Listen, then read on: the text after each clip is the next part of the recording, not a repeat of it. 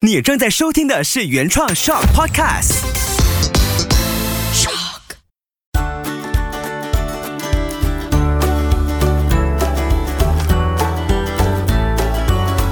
秋月的育儿天地，欢迎你来到秋月的育儿天地，我是秋月。有没有试过，当你坚持想跟孩子沟通一件事情，然后孩子表明了立场之后，他不是你预期中的，你翻车了？有没有这样的经验呢？其实这一集的内容，它非常的贴近我最近面对的一个事件。然后这事件发生之后呢，我的先生就跟我说：“妈咪，放过自己。”那我才意识到，哎，是哎，我其实有很多不同的。方式可以来回应孩子的不喜欢，孩子的拒绝。我先生也跟我说了他童年的一道菜肴事件，所以今天呢，你会听到两个故事，同时也会告诉你我在这个过程当中怎么去学习放过自己，然后怎么样去打开、接受、聆听孩子所有的不喜欢。我觉得妈妈很常会遇到这件事情，特别你今天可能煮了一道菜，你觉得这个营养价值爆满，你选择的食材是你非常用心去挑选的，也刚刚学会了怎么去把它煮得更好吃。结果孩子放学跟你说：“我想煮其他的东西。”那你可能是内心就会有很多的 OS 我这么辛苦，我我这么的规划的周详，那为什么孩子会不领情呢？所以，当你发生了这样的一个过程，你曾经的经验是怎么去应对？你试过的是坚持孩子一定要吃，下一次才煮你喜欢的，还是现场马上就做一个转换？其实我觉得这个过程也蛮考验我们怎么去了解孩子。尤其孩子不同年龄层的时候，引导方式跟那个语速都会不一样。比方说，我家两个孩子，他们年龄层有一点差距，十岁跟六岁。那十岁的哥哥呢？我可能就没有办法说坚持我自己的，因为他已经到了一个年龄，是他自我的自主意识非常高。而且，当如果说我跟他说你今天不能够用你的想法，或者你必须听我的，他就会觉得他好像被控制了。他可能也会觉得我推翻了他所有的所有。妈妈真的需要非常贴近孩子，你才可以觉察到我应该要用什么方式。我觉得这是我们大人的功课。那说回，如果是六岁的弟弟弟的话呢，可能我就会半推半鼓励，然后去让他先试试看，因为他那时候还在一种接收度蛮高的年龄段，那我可能就不会那么坚持说配合他，那我会比较开放式的去聆听，然后做一些调整。每个人都会遇到的，包括我们在工作上也是会遇到啊。如果你今天准备了一个 project 的提案，同伴们或者是你的上司他不接受，这不是他喜欢的。设计感，比方说，那你也可能也要尝试跟他做沟通。所以今天这一期呢，其实很大程度是我们要提醒自己，怎么样去放过自己，然后又去面对可能性。我觉得它很弹性，就里面听到的东西，我觉得很多的面向都需要回到自己去做一个评估。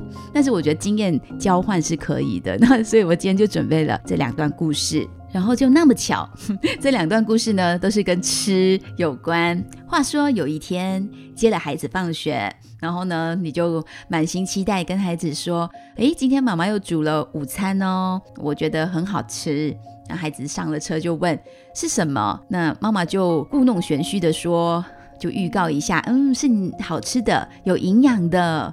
那孩子还是继续问，到底是什么，妈妈？那就说是米粉，那孩子的表情直接转变成黑色的，然后就开始在揉眼睛。那这时候车厢保持安静，因为妈妈觉得需要给孩子一点空间，呃，妈妈也不想急着回应。就给自己几分钟的时间听一首歌，然后在回程的路上就讨论别的事情。那在电梯的时候呢，孩子就说：“我想煮黑黑面，就是我想煮干捞面的意思。他不想吃米粉，但想吃面条。”妈妈心里 OS。不是都是一样是面食吗？为什么米粉就不行呢？而且米粉已经炒得刚刚好，非常的好吃，而且有多汁的感觉，是不会干干涩涩的那种。心想今天的准备程度是百分之百的完美，结果孩子还是有点不领情。那妈妈这时候深呼吸，说：“好。”如果你今天真的很想吃干捞面，那回去再煮干捞面也不麻烦，也很快可以处理好。后来孩子就说没关系，我吃米粉。那妈妈就觉察到孩子好像是担心麻烦到自己，然后孩子好像想要收起他这个不喜欢，想要去尝试吃米粉。但妈妈就觉得，嗯，这样子会不会把孩子的以后想要表达他喜欢跟不喜欢的这个想法？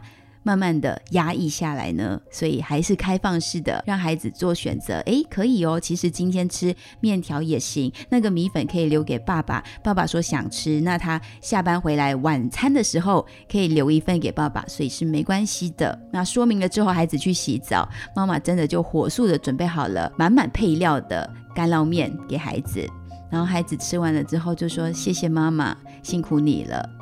所以整个过程对妈妈来说，对孩子来说，其实就不会。直接带来任何关系上的冲突或者是伤害，反而是开了一道门，让孩子知道。因为妈妈事后有对孩子说：“其实你知道吗？每个人都有喜欢跟不喜欢的。我要谢谢你今天可以主动告诉我，其实你不喜欢吃米粉。然后妈妈也有观察到孩子弟弟也不喜欢，所以你们两兄弟的这个呃选择，就是对食物的喜好，其实也有相同的哦。因为平常是很多不一样的标准。所以现在有一件事相同，妈妈就顺道的肯定一下有默契这件事情。那哥哥就笑笑，之后就没事了，好像就已经可以打开孩子的心房，让孩子知道说，以后你面对不喜欢，你可以好好的说。不带情绪的说，也不需要掉泪，所以整个过程对这位妈妈来说也是一次学习的机会。那这位妈妈就是本人，这样子说好像会比较好一点哦，就不是说我我我我我孩子怎样，嗯，这个故事听起来它就比较像是一个故事了。那在晚餐的时候呢，真的就准备了米粉给爸爸，然后爸爸也提醒。妈妈，你放过自己，这米粉真的很好吃。那孩子不喜欢，他可以自由做主。其实这对孩子来说，也让他间接的学习到勇于的去表达自己。然后妈妈也可以更靠近的知道，哎，原来我孩子有喜欢有不喜欢，他开始有自己的想法或者是自己的审美观，这件事情也不错啊。那想想看，彼此就更愿意接受彼此原来的样子。所以我们从吃就可以看到人的个性了。你喜不喜欢？你愿意继续啃下去吗？还是说你可以直接的表明说，我身体就是不喜欢吃米粉？我觉得这个过程很考验彼此的情绪智商。你怎么在面对不喜欢的情绪之下，好好的说出？你内在的真正的声音。那刚才说另外一个故事也是跟吃有关嘛？那这个吃呢，就发生在餐桌上，一家人正在进行晚餐的时候，这孩子呢就完全不去。选妈妈今天炒的羊角豆，因为他本身不喜欢羊角豆，觉得它里面软软绵绵的，有点恶心的感觉。对这个小男生来说，那妈妈当时就拉高了嗓门说：“这个很好吃，这个今天特地为你而炒的，因为孩子在发育时期，然后他营养很多很多，开始举里头有什么营养。那孩子就表明说：妈，我真的不喜欢这个口感，有点绵绵的。”那孩子真的有些小男生真的对绵绵这个口感是特别的抗拒。你猜这妈妈会怎么做呢？他会聆听孩子的想法，尊重孩子的选择，然后就自己吃完，还是他会硬塞给孩子？这个答案就是，当时这位妈妈她是直接夹了放进孩子的碗中，跟他说：“吃很有营养，对你好的。”那孩子当时面对母亲的交代。他就硬吃了，结果没过多久，他就觉得恶心，然后就吐了出来，而且还不只是吐羊角豆，据说他是把所有刚吃过的东西呢吐了整桌。那妈妈当时就只好负责清理啦，才真的知道说，哦，孩子原来真的对这个绵绵的口感是那么的敏感，那么的抗拒。那现在这位小男生也已经长大了，也当了两个孩子的爸爸。那我就在问已经长大的他，你内在小孩还是很抗拒羊角豆，对吧？他说，对他就是本身就不喜欢吃羊角豆。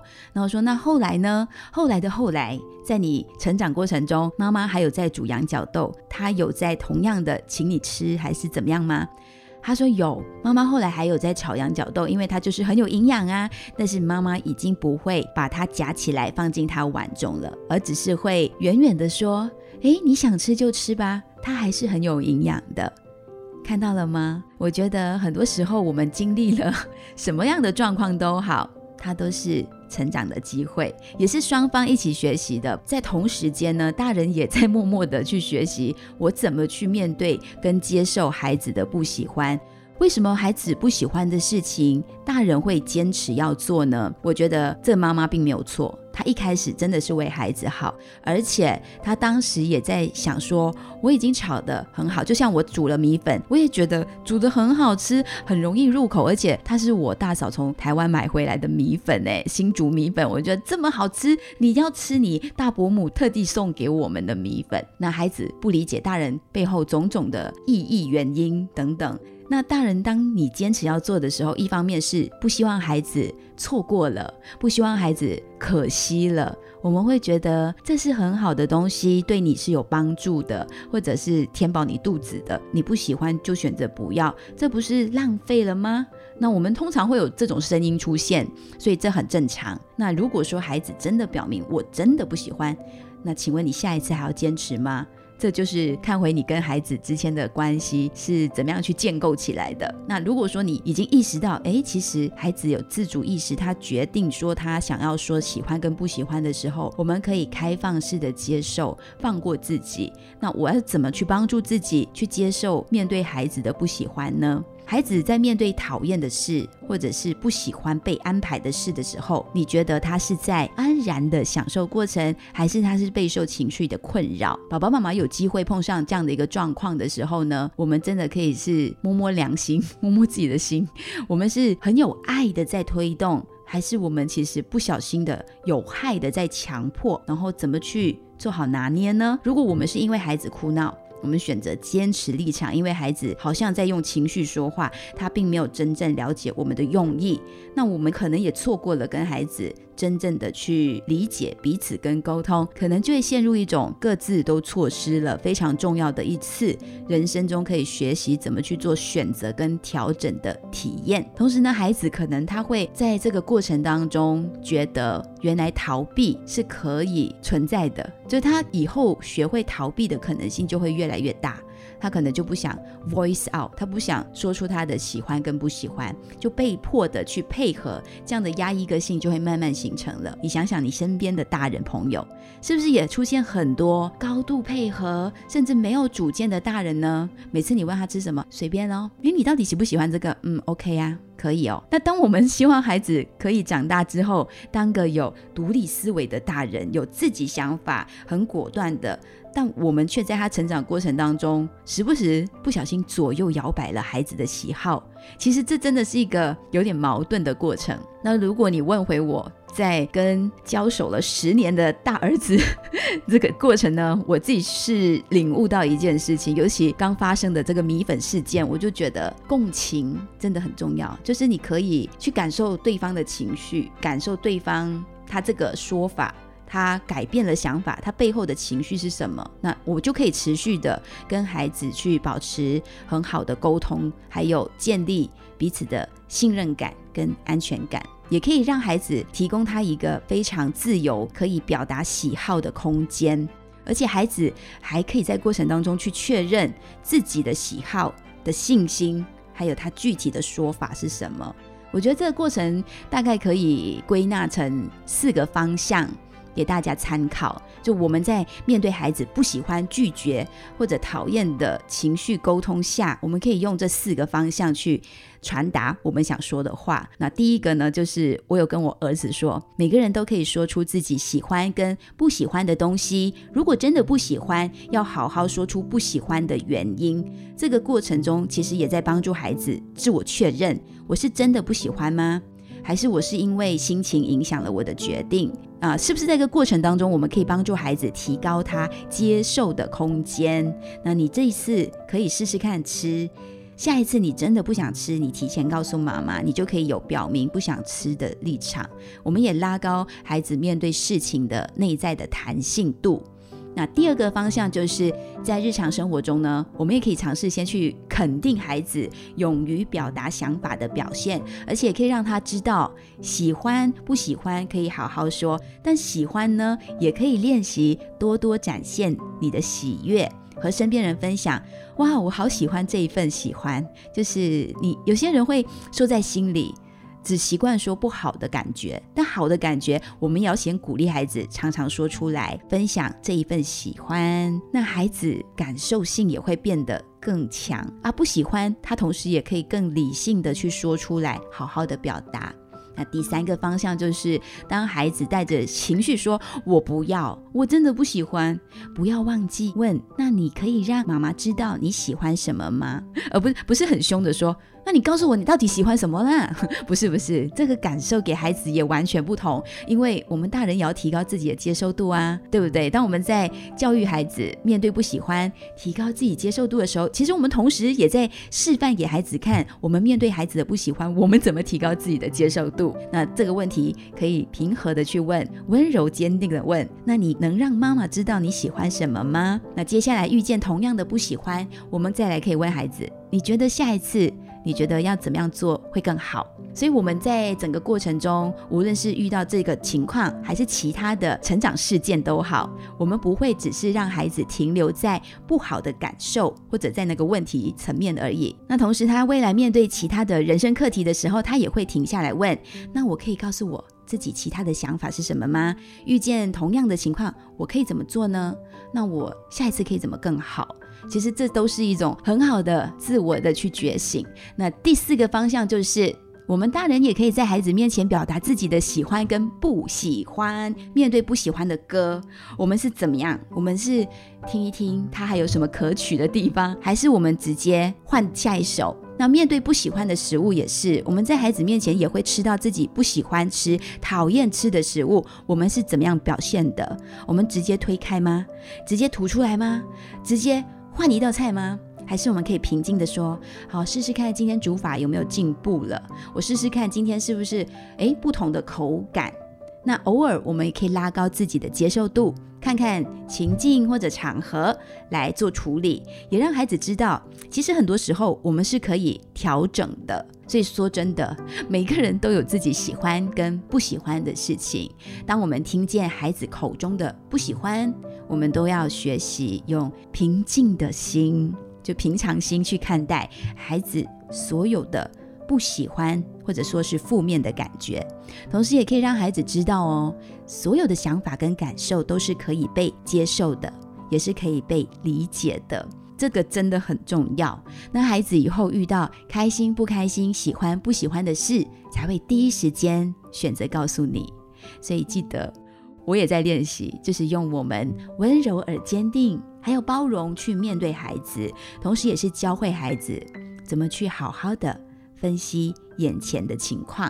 因为我们总觉得，呃，孩子还小，什么都不懂，听我们的决定，听我们的安排，准没错，是没错。但是往往呢，我们却低估了孩子内在感觉跟想法的强度。